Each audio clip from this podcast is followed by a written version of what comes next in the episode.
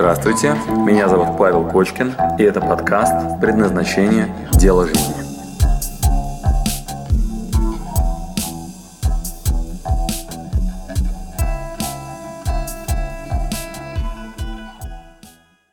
Приветствую вас, а, и мы с вами подошли к той точке, ради которой, собственно говоря, был весь наш курс. Если вы хорошо поработали, то сейчас у вас есть потенциальные идеи, гипотезы, некие мысли, очень нечеткие, зачастую больше вопросов, чем ответов. Но теперь нам есть из чего выбирать, из чего собирать целостную картину. Собственно, в этот момент, в сегодняшний день, мы подходим к такому красному флажку, к моменту, ради которого мы все и делали. Э, для кого-то это финал нашего курса, и мы на этом можем заканчивать. Для кого-то это только начало. Как это выглядит? Если мы на этом этапе говорим, да, мне очень понравилось, похлопаем в ладоши, скажем, было очень интересно, я посмотрел интересное кино, много мыслей новых интересных, здорово то это, конечно, приятно вам, нам. Вы можете нам похлопать в ладоши, сказать, было очень весело, интересно, много мыслей новых. Но то, ради чего мы сейчас с вами делаем, это воплощение в жизни желаемого состояния чтобы улыбка была на лице честная не в момент, когда вы смотрите на экран, а когда вы живете, когда вы общаетесь со своими родными, близкими, работаете в вашей реальной ежедневной жизни. И наша четвертая неделя посвящена переходу именно в поток ваших ежедневных событий.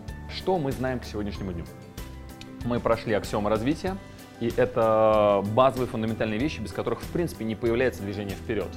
И это 90% вопросов на всех наших мастер-классах. Они сводятся к трем инструментам, которые надо освоить, и мы с вами это сделали еще в начале. Ответственность надо взять все-таки на себя и не пытаться перекладывать ее на окружающий мир. Развиваться мы будем через дискомфорт, и это нормально, это правило, с которым мы теперь живем. И зеленый маркер — это навык управления вниманием, который позволяет нам при переходе через реку идти по камушкам, которые сухие, а не смотреть все время в этот бурный поток, который вот-вот нас унесет. А нам все-таки нужны те точки, по которым мы можем двигаться дальше, а не весь остальной объем, в котором понятно, что можно провалиться. Итак, мы аксиоматично ввели эти правила и говорим, что если вы ими владеете, то есть куда двигаться дальше. В принципе, вообще ваш техосмотр у автомобиля пройден. Далее мы две недели посвятили, два модуля посвятили тому, чтобы изучить потенциальный адрес, куда вы можете пойти. И э, частенько люди сталкиваются с такой задачей поиска себя направления, и они э, упираются в единственно важный гарантированный результат – и говорят, ну вот где тот путь, по которому я должен идти? Ну вот где, Паш, ну вот скажи мне. Э, и э, самая большая проблема, которую э, коуч или мастер или ментор может подарить своему ученику, это просто дать ему решение какое-то. Дай сказать, слушай, ты э, должен пройти тест на профориентацию, вот прошел его, и там на выходе такой результат. И ты швея-мотористка. И вот дальше вы смотрите на этот э, результат тестирования и понимаете, я швея-мотористка, да. У меня вышло, еще такой бывает термин, швея, или я крановщик, например, да. У меня вышло, что я крановщик. Смотришь на это, думаешь, м-м-м, в общем, странный он эксперт, который мне это сказал. Появляется возможность э, через нарушение правила номер один, через нарушение правила про ответственность, переложить туда ответственность и сказать, какую-то ерунду мне сказали. Так вот, мы не будем играть в эти игры. Взрослые люди смотрим на себя внимательно. А, в нашем с вами случае модель совершенно другая. Как она выглядит? У нас с вами появляются гипотезы без каких-либо гарантий вообще. Можно туда пойти, налево, направо, прямо. Можно начать книгу писать, можно переехать в другую страну, выйти замуж, поменять место работы, создать свой бизнес. Появились гипотезы. Важнейшая стадия. Чтобы было из чего выбирать. Все под вопросом, во всех больше вопросов, чем ответов, во всех есть риски, в каждой из этой ситуации есть мандраж от того, что я не уверен в том, что именно это мой вариант. Но есть гипотеза. Поздравляю вас, вот она эта стадия. Вот этот красный флажок. Есть идеи, есть гипотезы, есть много разных непроверенных в тумане маяков. И может быть мираж, а может быть там меня ждет клад. Вот это важнейшая стадия. Ее признаем как важнейший майлстон, как важнейшая отметка на пути в поиске дела жизни. Очень важный аспект. Теперь, что с этим делать? Вот теперь в понимании того, что нет гарантий, в понимании того, что больше вопросов, чем ответов. Кстати, это принцип познавательной скромности Сократа. Я знаю, что я ничего не знаю, но я знаю хотя бы это. Я понимаю, что у меня нет гарантий в направлениях, но, по крайней мере, у меня есть варианты. Очень хорошая стадия. Что мы делаем теперь? Э, начиная на этой стадии, есть одна основная проблема. Мы называем эту стадию сапер, страх. у вас э, такая мина, и э, время заканчивается. Прям представьте себе, что у вас здесь такие часики, и здесь есть какое-то время, которое тикает потихонечку, и несколько проводочков, которые можно было бы перерезать для того, чтобы она не взорвалась. Как себя люди ведут на этой стадии, на стадии сапера? Э, всем управляет страх. Всем управляет страх. Здесь э, такая стадия, знаете, когда у меня вроде есть вариант, но я, пожалуй, не буду делать, потому что ну, нет гарантии. И поиски гарантийного талона приводят к тому, что вот эти часики начинают тикать. Вне зависимости от того, приняли ли вы решение, начнете ли вы тестировать гипотезы, ваш текущий выбор, ваше текущее состояние, оно выглядит так, э, время заканчивается тихонечко. И это первое, с чем надо согласиться. Я на следующих уроках, на следующей неделе выдам вам всего 4 решения. Они выглядят следующим образом. Подготовился немножко. Четыре решения такие, то есть такие, такие четыре этапа. Как нам бороться с этим страхом и все-таки перерезать один из проводочков. Нет гарантии, может быть, взорвемся. Но, по крайней мере, дадим себе шанс на реализацию себя и э, реализацию дела жизни. Как мы будем бороться здесь? Э, гипотеза у нас уже есть, и мы будем, первая, нулевая стадия, признавать консервативный сценарий. Что такое консервативный сценарий? Э, если я не разрежу у этой э, мины ни один из проводочков, то консервативный сценарий выглядит так. Жить еще 5 минут, и потом мы взрываемся в любом случае. Вы можете сходить на кладбище, посмотреть и перестать серьезничать. А, свой финал а, в любом случае. То есть тут надо немножко расслабиться и понизить серьезность, понизить важность а, вашего выбора. Кажущийся момент потери чего-либо, если вы не сделаете выбор, сводится к тому, что в любом случае финал понятен. Да? Поэтому тут надо перестать слишком сильно завышать важность текущего вашего выбора. Все там будем. Лучше рискнуть, попробовать, чем так и не попробовать, да, и выбрать вот этот консервативный сценарий.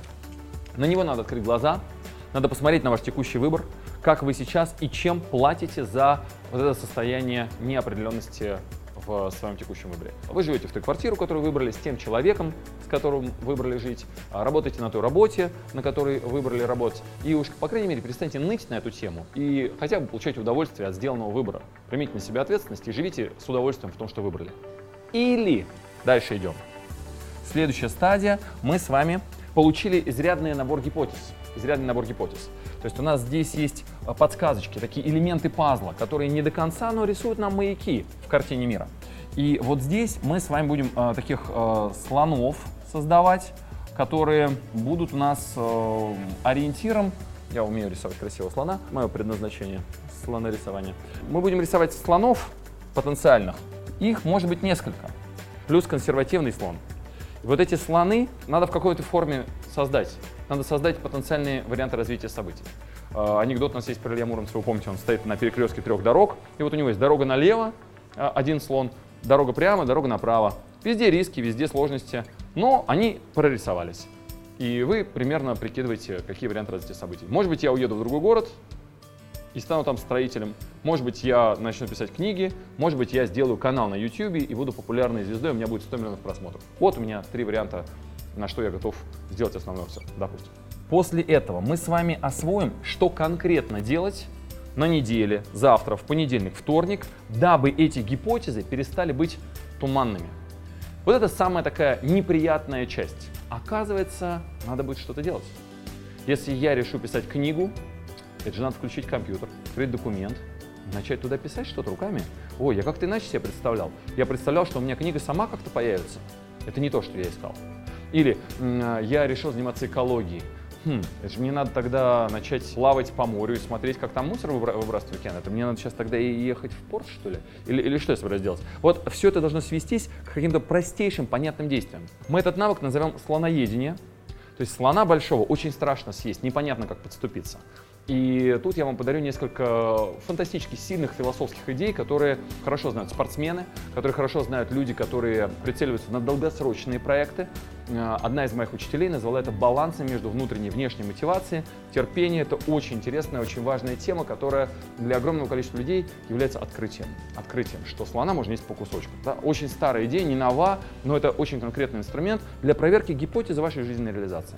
Итак, слоноедение. Мы освоим навык микрозадач. И финал нашего модуля а, будет э, посвящен элементам поддержки.